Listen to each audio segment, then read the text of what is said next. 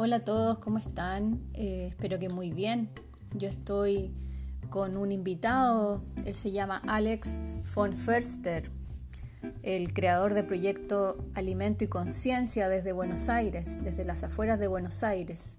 Él tiene este proyecto hace muchos años, él lleva más de 20 años practicando, estudiando y experimentando con alimentos y diferentes sistemas o protocolos nutricionales. Él eh, ha estudiado o ha, podido trabajar con, referentes importantes mundiales como el Dr. Cousens. Eh, y también es graduado en técnica en dietética y nutrición natural. Eh, participó también en, en, investigaciones importantes de tradiciones culinarias milenarias. estuvo también en la organización eh, del, taller, del festival de fermentación, cuando vino Sandor Katz a Argentina, junto al estudio, al estudio crudo de Máximo Cabrera. Eh, Alex eh, se define a sí mismo como cocinero, docente, permacultor, investigador, padre, músico, bloguero, apasionado por la fermentación y la cultura biodinámica. Él eh, también está formado en agroecología y agricultura biológico-dinámica. Ha escrito varios cuadernillos y libros sobre diferentes temáticas de alimentación. Eh, bienvenido Alex y muchas gracias por estar en este capítulo.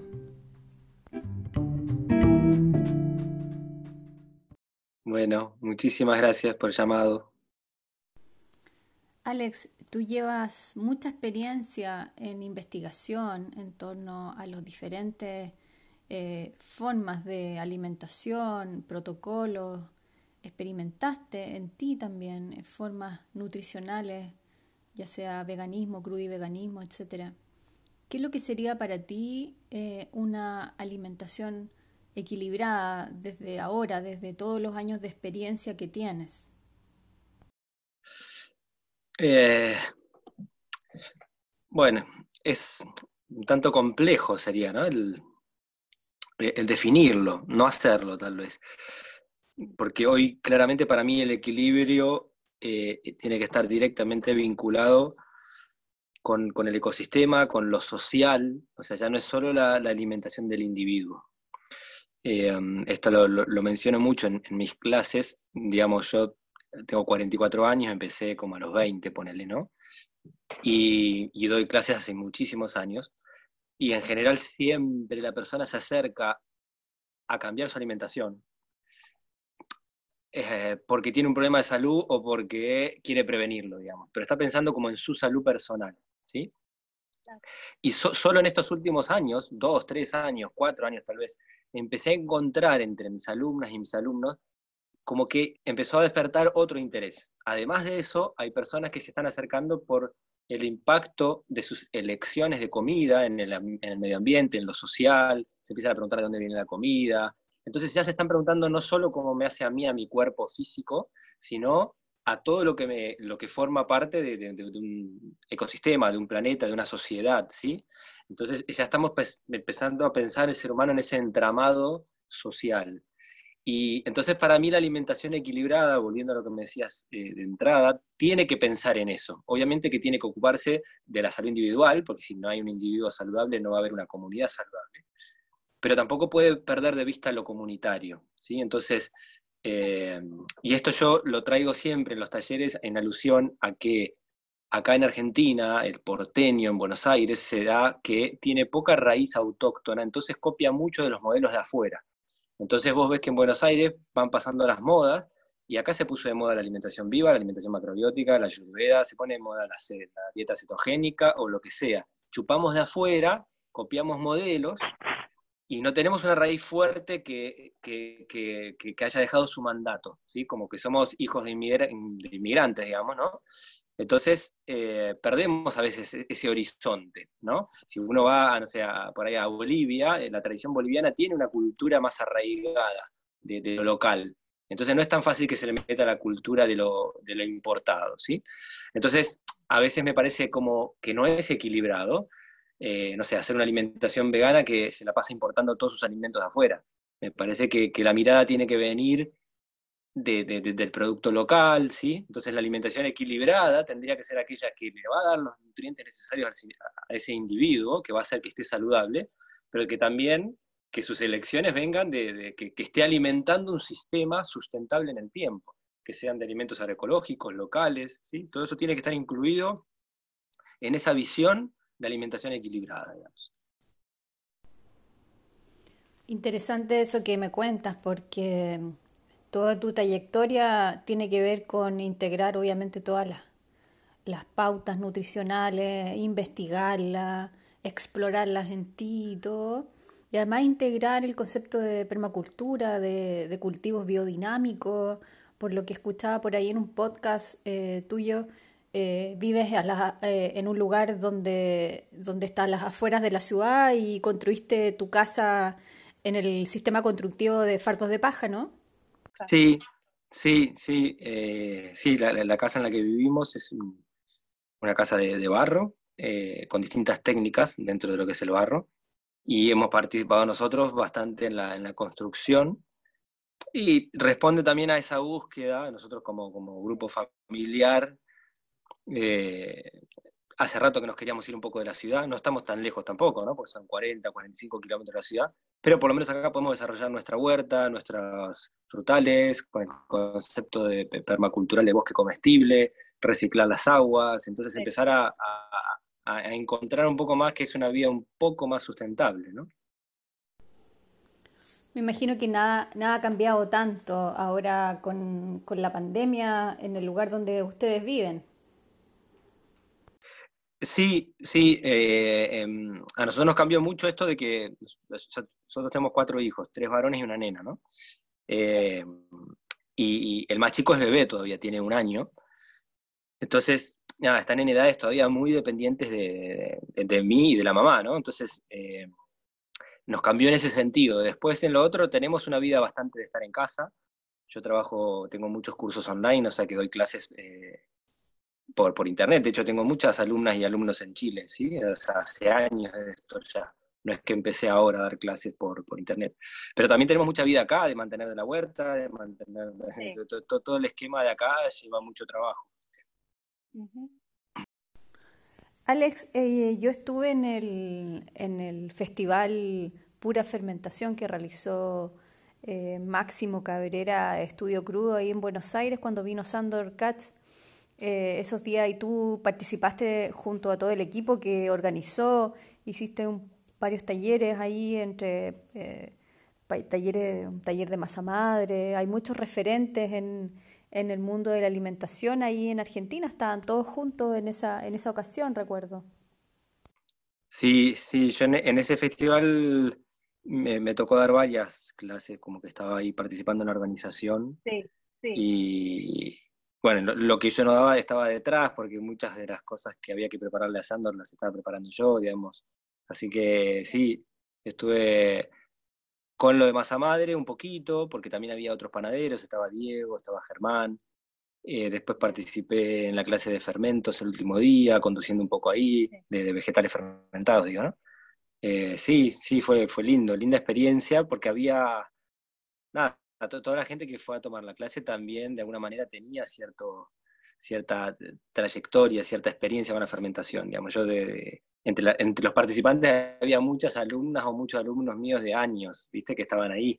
Eh, así que fue lindo, fue, fue un encuentro con, con mucha gente que, que, está muy, apasionada y muy eh, impulsora de todos estos cambios de alimentación. El fermento ha sido un alimento que ha acompañado al hombre, la humanidad, desde hace cientos de años como preservación.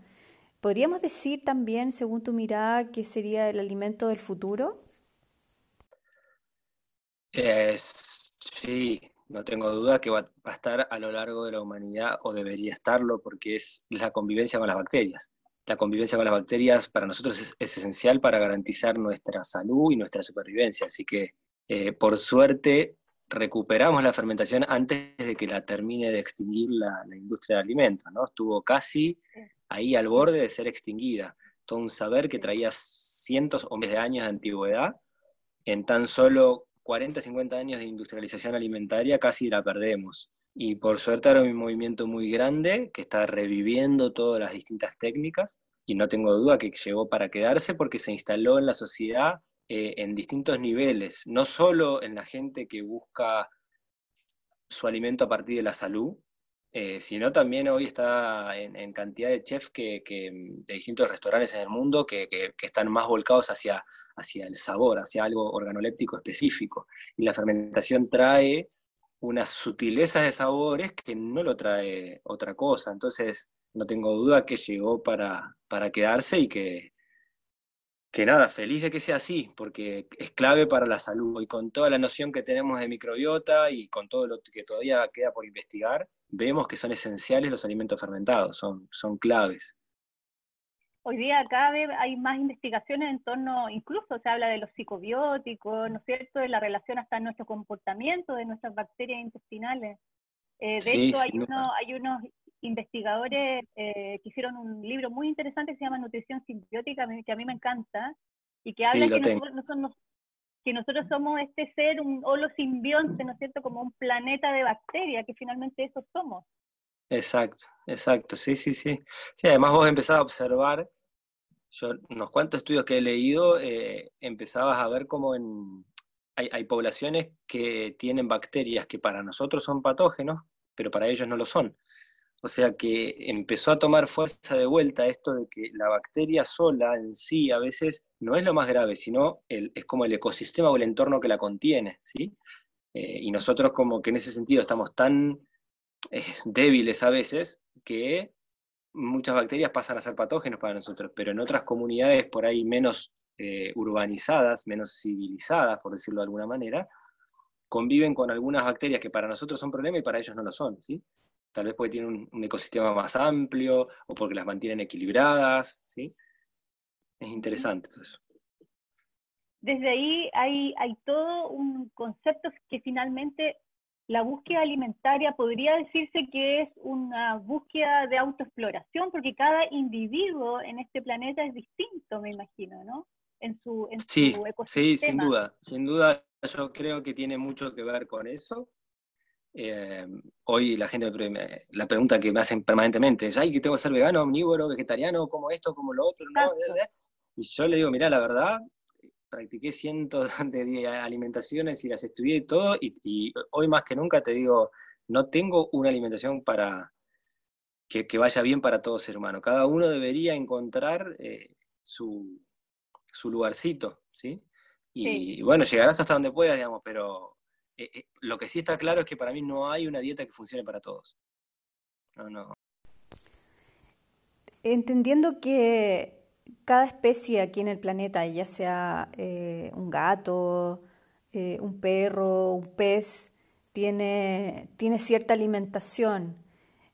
¿Cuál podrías decir tú que sería la alimentación para, para la especie humana, como esta, este, digamos, esta especie pura que llega al planeta? Eh, de acuerdo a tu experiencia? A ver, es, es complejo también porque yo creo que la alimentación del ser humano es móvil, o sea, no es estática. El ser humano es un ser en evolución. Primero lo que, lo que dejaría en claro, que esto a veces choca, pero lo, lo dejo, yo por lo menos tengo mi, mi, claridad en esto, es en que el ser humano no es un animal, ¿sí? Primera gran diferencia, porque ahí eh, todos comparan el intestino humano con el del león o el de la vaca, el ser humano no es un animal, ¿sí? Ahí el que quiera profundizar en eso, yo sugiero la, a la antroposofía como un camino maravilloso donde podemos empezar a ver qué es el origen de la vida, de dónde vienen las cosas. El, humano no es un mono mejorado. esa visión no tiene, nunca fue demostrada por los antropólogos, es una teoría que tiene errores por todos lados y que nadie puede explicar cómo de una, de una alga se llega a un ser humano. Es, eh, entonces, frente a eso, yo creo que el ser humano es diferente, ¿sí? Es otra cosa. Y con esto no quiero decir que es mejor o peor, eso hay que atender al ser humano como ser humano. Entonces, a veces las comparaciones con el animal, para mí, carecen de sentido porque el ser humano no es un animal. Entonces, ¿cuál es la alimentación equilibrada? Bueno, en ese sentido, habría que ver o, pensarse permanentemente de dónde viene el ser humano y hacia dónde va.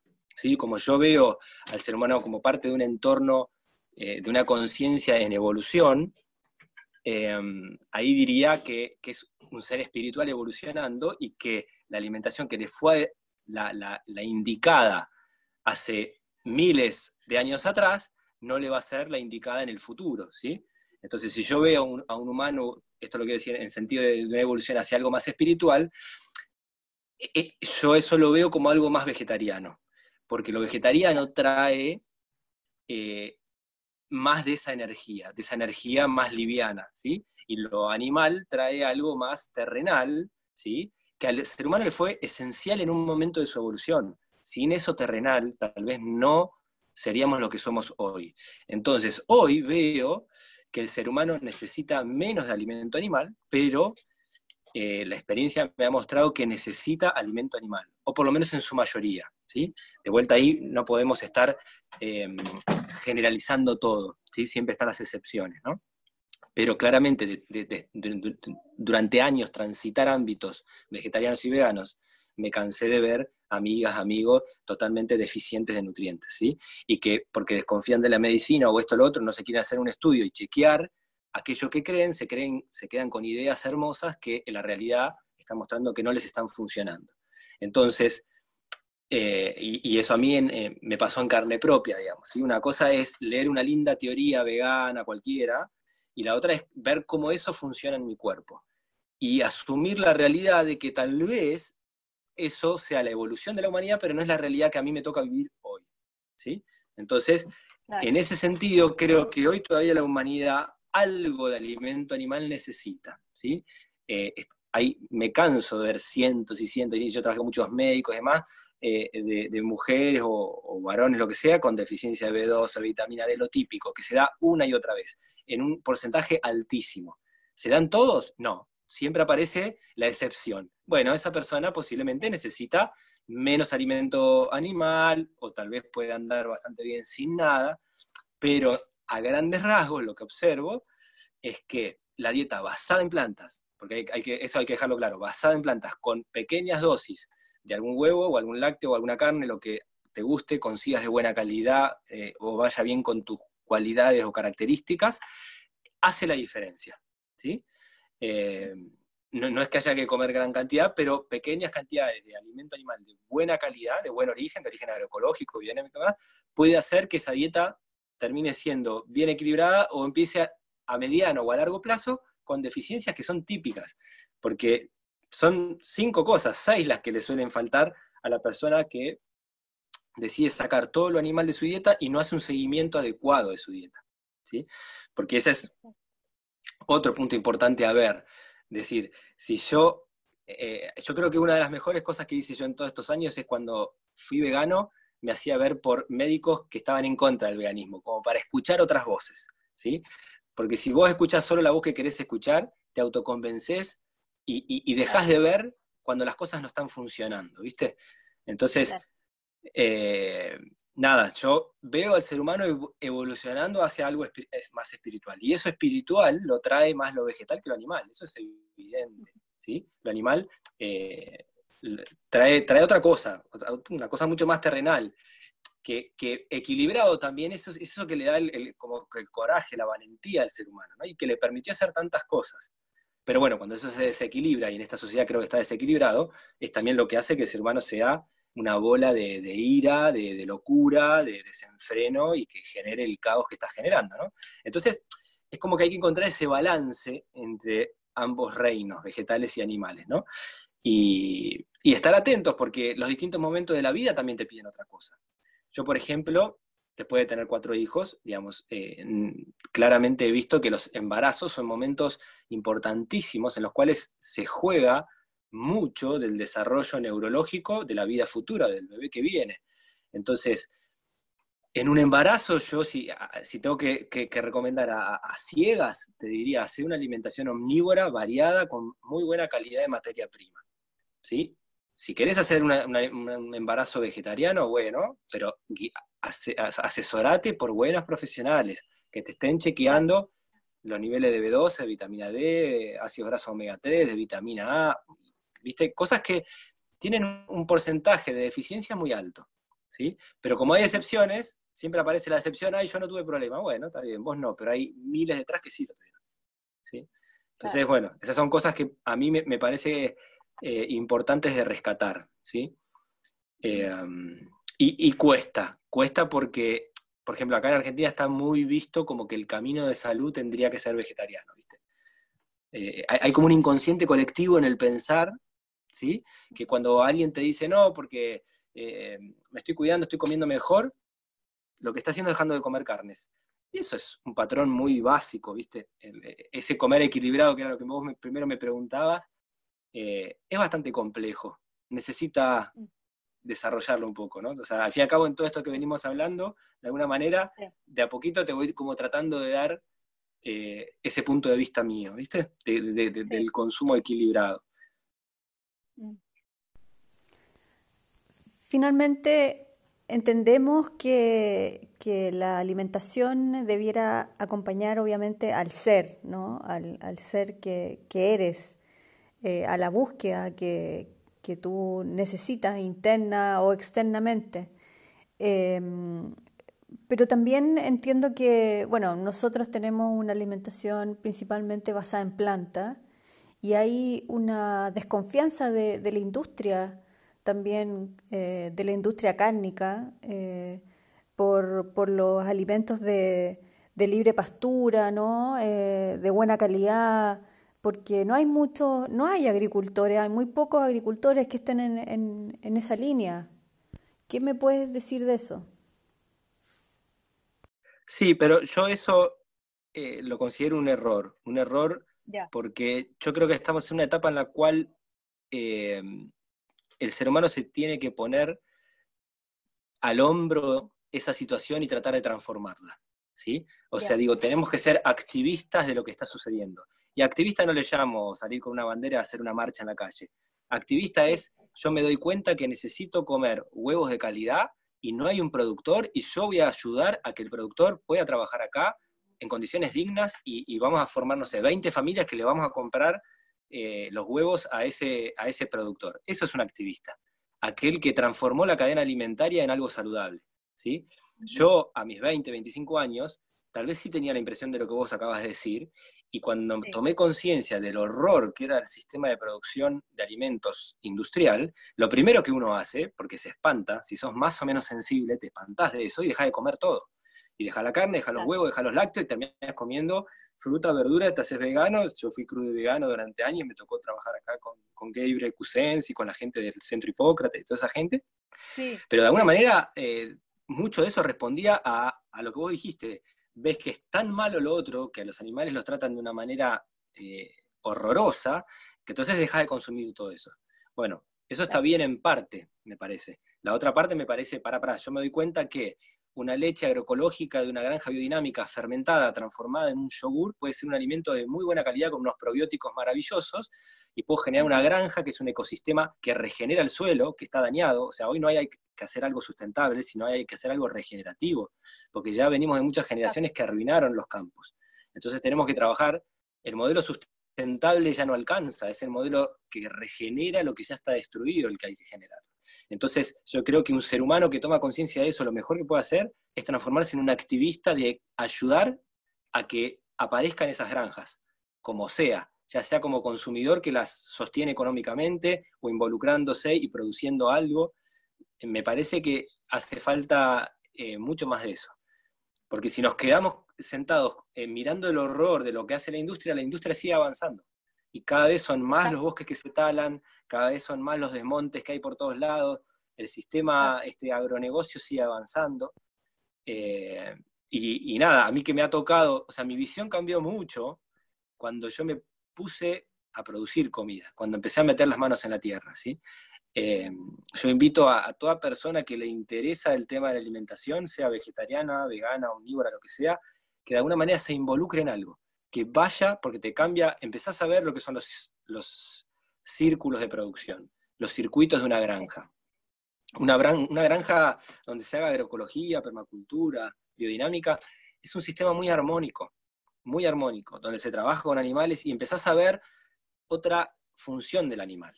Para la biodinámica el animal es un ser maravilloso, o sea, todos los preparados que traen fertilidad a la tierra dependen del animal. O sea, si no trabajamos con los animales en, una cooperación mutua, eh, no logramos ese nivel de fertilidad. ¿sí? Entonces, eh, yo es como que propongo que no nos quedemos solo con el horror de lo que produce la industria. Hay muchos otros modelos de producción eh, que pueden traernos alimentos de todo tipo de excelente calidad. ¿sí? Porque en última instancia vamos a llegar a, de vuelta a, esto que, dijimos en un momento cuando yo te decía, el ser humano no es un animal más, que es el origen de la vida.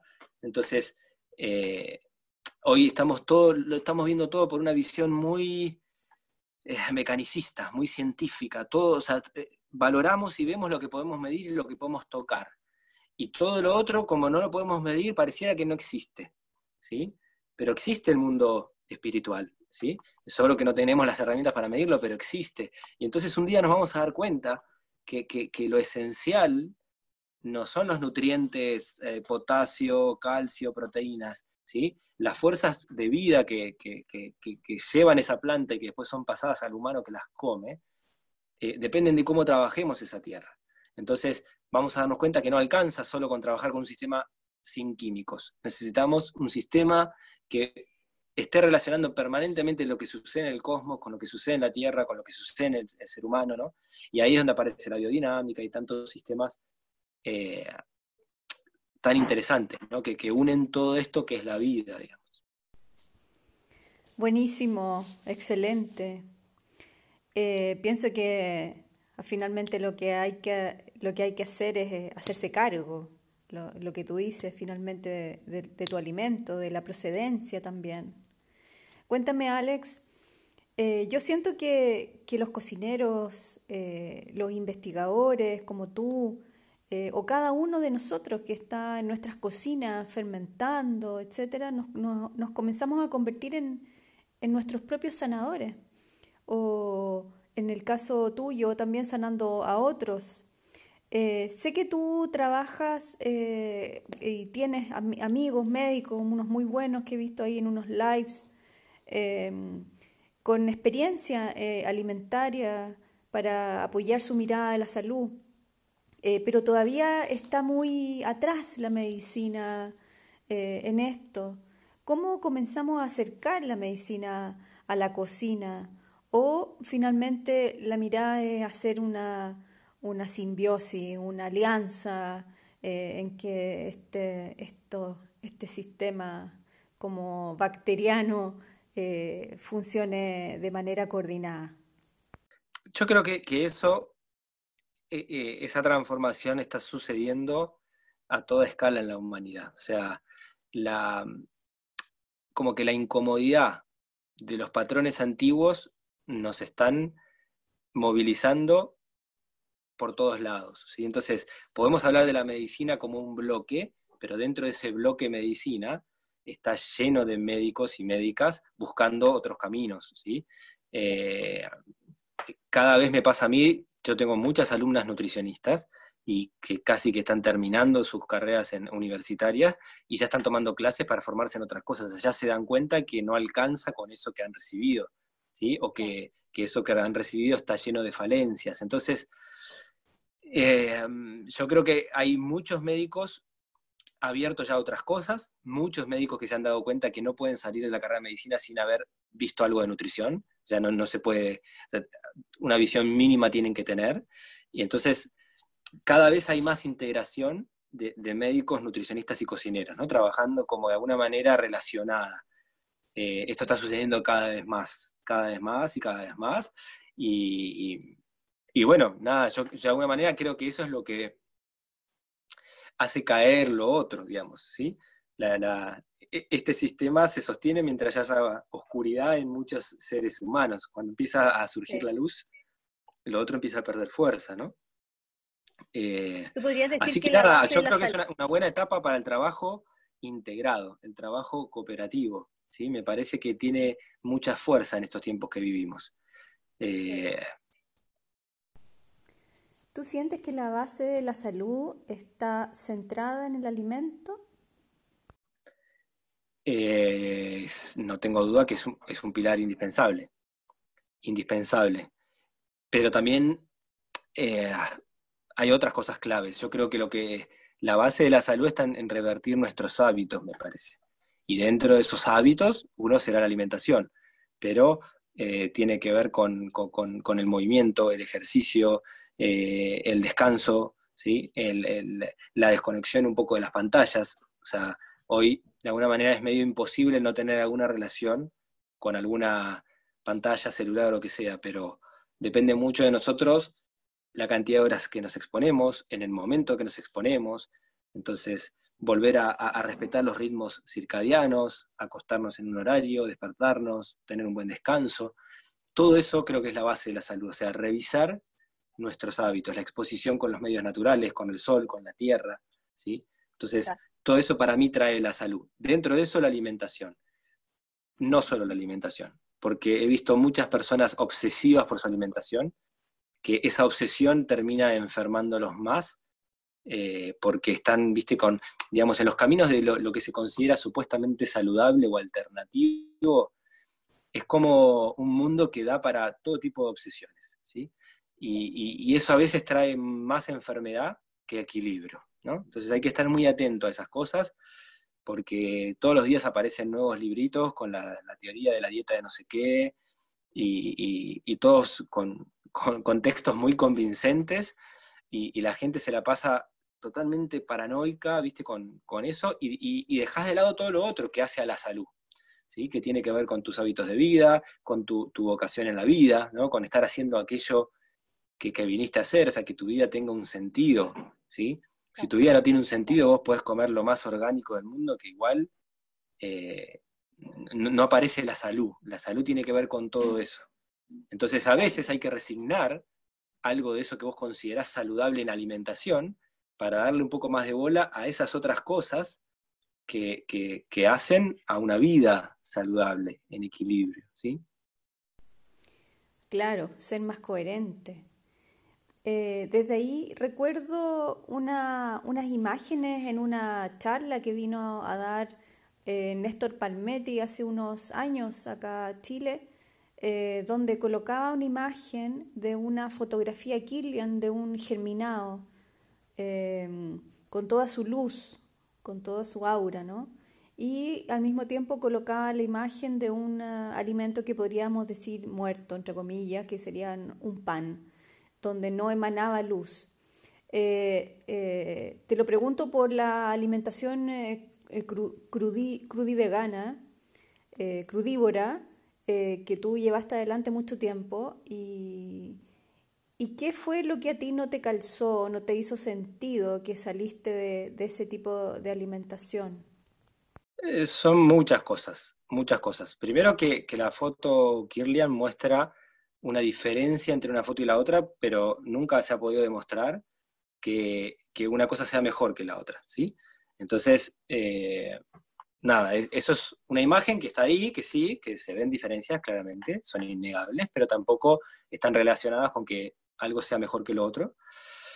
Eh, después, digamos, el, el, hay que, hay que tener en claro el origen, ¿sí? O sea, eh, como sistema empieza más o menos en los años 60 con, con Anne Wigmore, por ahí, poco antes, poco después. Entonces, lo que yo siempre digo es como tengamos en cuenta que es algo de carácter experimental, ¿Qué quiero decir con esto? Es algo que no acompañó al ser humano en toda su evolución, ¿sí? que llega en un momento determinado y que como todo experimento tenés que estar dispuesto a encontrarte con cosas buenas y malas. ¿sí? No todo es color de rosas, no todo es bonito. Digamos, yo tengo muchas amigas y amigos de aquella época que hoy tienen el sistema digestivo destruido. ¿sí? Entonces, eh, y conozco muchas personas que después de años de crudo han salido de ahí y con daños que todavía no han podido reparar. ¿sí? Entonces, eh, no es una alimentación que goce de, la sabiduría de la evolución humana, porque no hay una población cruda y vegana del año 522, por decir algo, ¿entendés? como referencia. En ese sentido, sí yo puedo decir, hay vegetarianos y puedo hacer una comparación de lo bueno o lo malo de tal población vegetariana de tal año, porque hay eh, poblaciones vegetarianas, pero no crudo y veganas, ¿sí? Después hay eh, una cuestión es hacer un veganismo en, eh, no sé, en plena Centroamérica tropical, y la otra es hacerlo en un país con cuatro estaciones marcadas, donde el invierno acá es duro, yo tengo heladas crudas, duras, y, desde la medicina china, ayurvédica y tantas otras cosas que yo he estudiado en mi vida, hacer un crudiveganismo en pleno invierno desequilibra el cuerpo por donde sea. Por más que uses especies calientes o lo que sea, el cuerpo está en un desequilibrio permanente y, yo lo he vivenciado también. Después tiene las deficiencias típicas del veganismo, que en algunas personas se desarrollan más y en otras no tanto, pero bueno, nada, la B12, el hierro y demás pueden ser deficientes, ¿sí? Después, también pierde mucho de lo social. Para mí comer es un acto social también. Entonces, si bien yo no me voy a entregar permanentemente con un amigo a ir a McDonald's, porque me parece que ya llega un momento que decir, che, vamos a otro lado, vamos a generar algo más, más hermoso que darle de comer a esta multinacional, ¿sí? Eh, eh, yo creo que comer es algo social y que solo en ese encuentro social se puede generar algo mejor con el otro.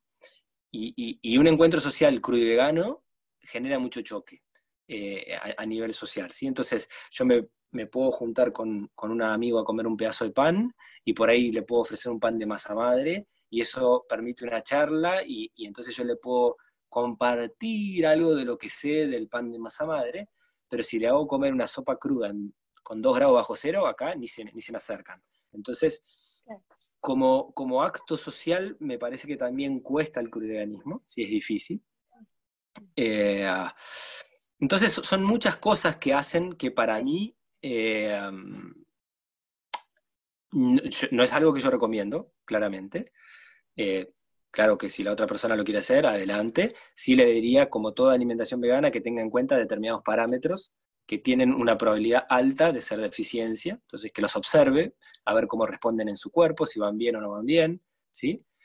Eh, pero bueno, nada, comer para mí es todo lo otro que yo te digo, ¿viste? Entonces también hay que respetar las, costumbres de cada lugar. Yo a veces que, he trabajado en algunos campos de agroecología o biodinámica, por ahí se hace un asado y vas a compartir el asado con la gente que estás trabajando. Y a mí me parece que eso tiene un valor muy fuerte comunitario para poder entrar en diálogo y poder transformar cosas que por ahí yo crea que están mal. ¿sí? Si, no se, produce ese compartir, no hay manera de transformar nada. ¿Entendés? Entonces, eh, nada, por, muchas de esas cosas. Y además, por esto que te digo, digestivamente hay mucha gente que termina peor que antes. Yo he escrito un artículo que se llama Cocido no es muerto. ¿sí? Es un artículo que está en mi página, donde es una, una, profundización en esto que estamos hablando. ¿no? Entonces, no, olvidemos que la alimentación crudegana está basada sobre la teoría de enzimática de Howell, teoría que nunca se pudo demostrar, está basada sobre la leucocitosis digestiva, que Kouchakov la tuvo que ver dos o tres veces porque ese, aumento de glóbulos blancos no necesariamente marcaba que, era un problema para la salud. Entonces, las bases son muy endebles, ¿sí? Eh, se siguen repitiendo hoy en día, pero no, no pudieron ser demostradas. Entonces, bueno, nada, yo de todos modos he aprendido muchas cosas de la alimentación cruda y y hay muchas que las sigo aplicando en mi vida. O sea, yo tomo jugos verdes, me sigo haciendo crackers deshidratados, tengo un deshidratador, eh, hago cremas o mayonesa de semillas o comemos muchas ensaladas. Hay muchas cosas que las sigo aplicando. Muchas las aplico más en primavera-verano porque acá hace calor y, te invita a, que la alimentación sea más para ese lugar. Pero en otoño-invierno es duro acá y realmente hay otro tipo de alimentación que, es mucho más armónica para la familia, ¿no? Bueno, finalmente es integrar todo, eh, tu vida, lo que haces, la relación con quienes te rodean, con tu gente, con tu actividad, todo, todo tiene que ver finalmente con, eh, eh, con una integración y la alimentación es parte de eso. No, creo, creo que eso es importante en todo sentido, ¿viste? Nos ha pasado acá a los porteños, como digo, vuelta en Buenos Aires, cuando la alimentación crudivegana se ponía de, moda y cuando vino Gabriel Cousens y todo, nada, comíamos todo crudo, crudo, vegano, qué sé yo, y traíamos eh, el xilitol de afuera, el ágave, el coco, aceite de coco, todo importado, ¿viste? Y la verdad que para mí eso de sustentable no tiene nada. Eh, yo creo que es mucho más armónico si tenés que comer una gallina, un huevo, criarlo en el fondo de tu casa y, ahí la huella de carbono es cero, te fuiste al fondo de tu casa, agarraste el huevo, lo comiste, que tener que esperar el aceite de coco que venga de Puerto Rico o lo otro que viene de Estados Unidos o no sé dónde, ¿no? Eh, con toda la, carga ambiental que eso trae después. Así es, de todas maneras. Alex, ¿cómo ves lo que está pasando ahora a nivel mundial? ¿Cómo, cómo te llega? ¿Cómo lo, cómo lo ves? Y son muchas sensaciones, imposible que sea una sola, ¿viste? Es como...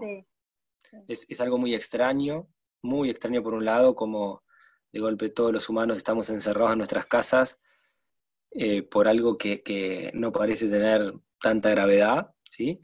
Y por otras cosas tan eh, graves que pasan día a día, nadie se metió dentro de su casa. O sea, la cantidad de miles de, de, de, de niños y niñas que mueren por día de hambre y ninguno de nosotros se mete dentro de su casa por eso.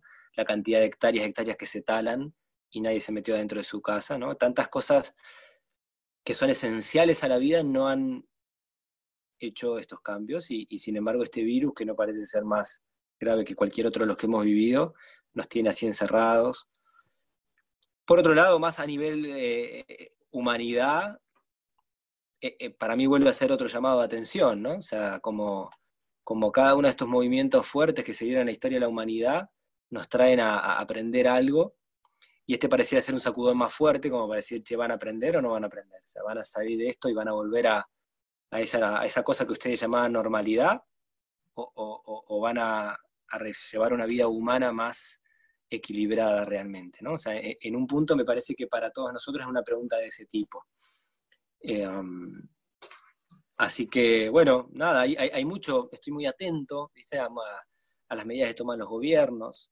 Eh, me preocupa estas medidas medio así como totalitarias que se bajan, ¿no? Hay, hay, hay, hay veces que, que, veo como, como ciertas cosas medias fascistas encubiertas en, en, en, sistemas que tendrían que ser democráticos, ¿viste? Eh, claro. Así que hay, hay, muchas cosas que me tienen un poco preocupado de, de, eh, de cómo se toman las decisiones, se consultan a, a, los médicos que se quiere consultar y no, no, no se hace una... Y a, y a otras voces dentro de la medicina se las, se las censura.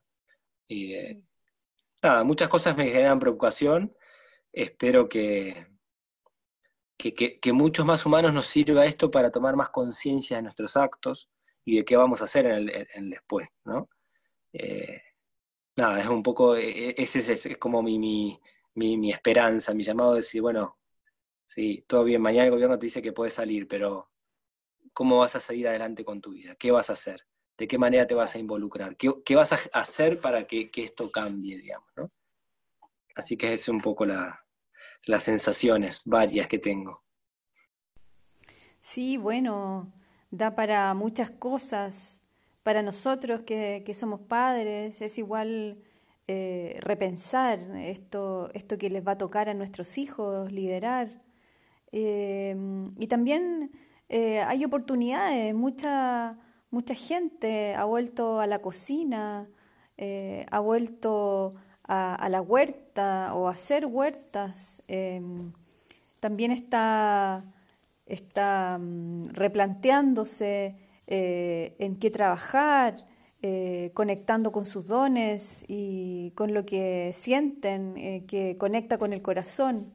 Veo esos despertares y eso, eso es una sensación un, de futuro eh, bastante más alentador.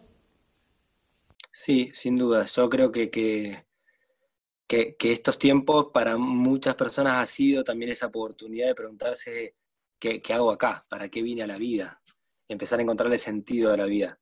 En lugar de ser máquinas que, que trabajan y producen dinero sin saber para qué lo producen, eh, empezar a, a, decir, bueno, para, para, ¿a qué vine a la vida? ¿no? ¿Qué, qué, ¿Qué es lo que tengo que hacer? Porque sin eso todo el resto carece de sentido, digamos, ¿no? si no encontraste sentido a, aquello que tengas que hacer, eh, nada, se te pasa la vida y, y, te perdés lo esencial, ¿no?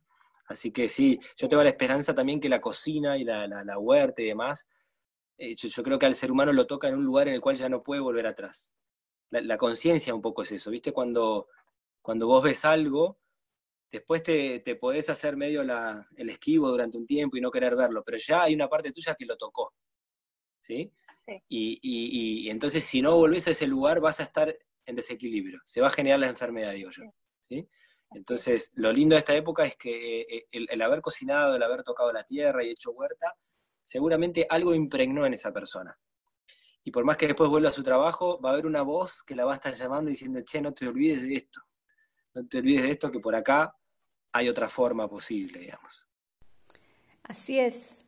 Bueno, somos nosotros los propios activistas de nosotros mismos en estos tiempos.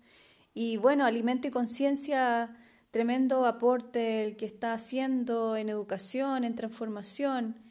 Eh, te felicito, Alex, y fue eh, así un gusto tenerte en este programa, en este podcast. Eh, espero tenerte en Chile haciendo algún taller una vez que ya salgamos, podamos salir de, de, esta, de esta situación eh, que está ocurriendo. Así que eres bienvenido. Sí, sí, vamos a ver cómo salimos de todo. Yo en los últimos años estuve viajando mucho, dando clases principalmente por Argentina, por muchas provincias. Había recibido varias invitaciones de Chile, después no se pudo eh, o sea, terminar de coordinar el viaje. Y justo antes de que empiece este aislamiento, estaba sacando los pasajes para ir a Uruguay, estaba dando, yéndome a dar clases a Uruguay, a Montevideo y a, Maldonado. Se suspendió ahí el viaje. Y veremos, ¿viste? Porque más tiempo pasa, es nada, yo acá más desarrollo mi, espacio, mi huerta, mi bosque, ¿viste? Mis cosas y tengo mucha actividad de cursos online que, que sigue creciendo. Entonces, bueno, veremos cuando todo esto salga, ¿viste? Chile era un lugar pendiente, no, no había podido ir a clase allá, pero bueno, ya esperemos que todo sea posible luego. Bien. Haremos algo bueno, muchas gracias por, la invitación, por la charla. Muy gracias a ti, Alex. Espero que todo esté bien por allá. Será hasta la próxima. un abrazo, un abrazo. Un abrazo grande. Chao. Chao, chao.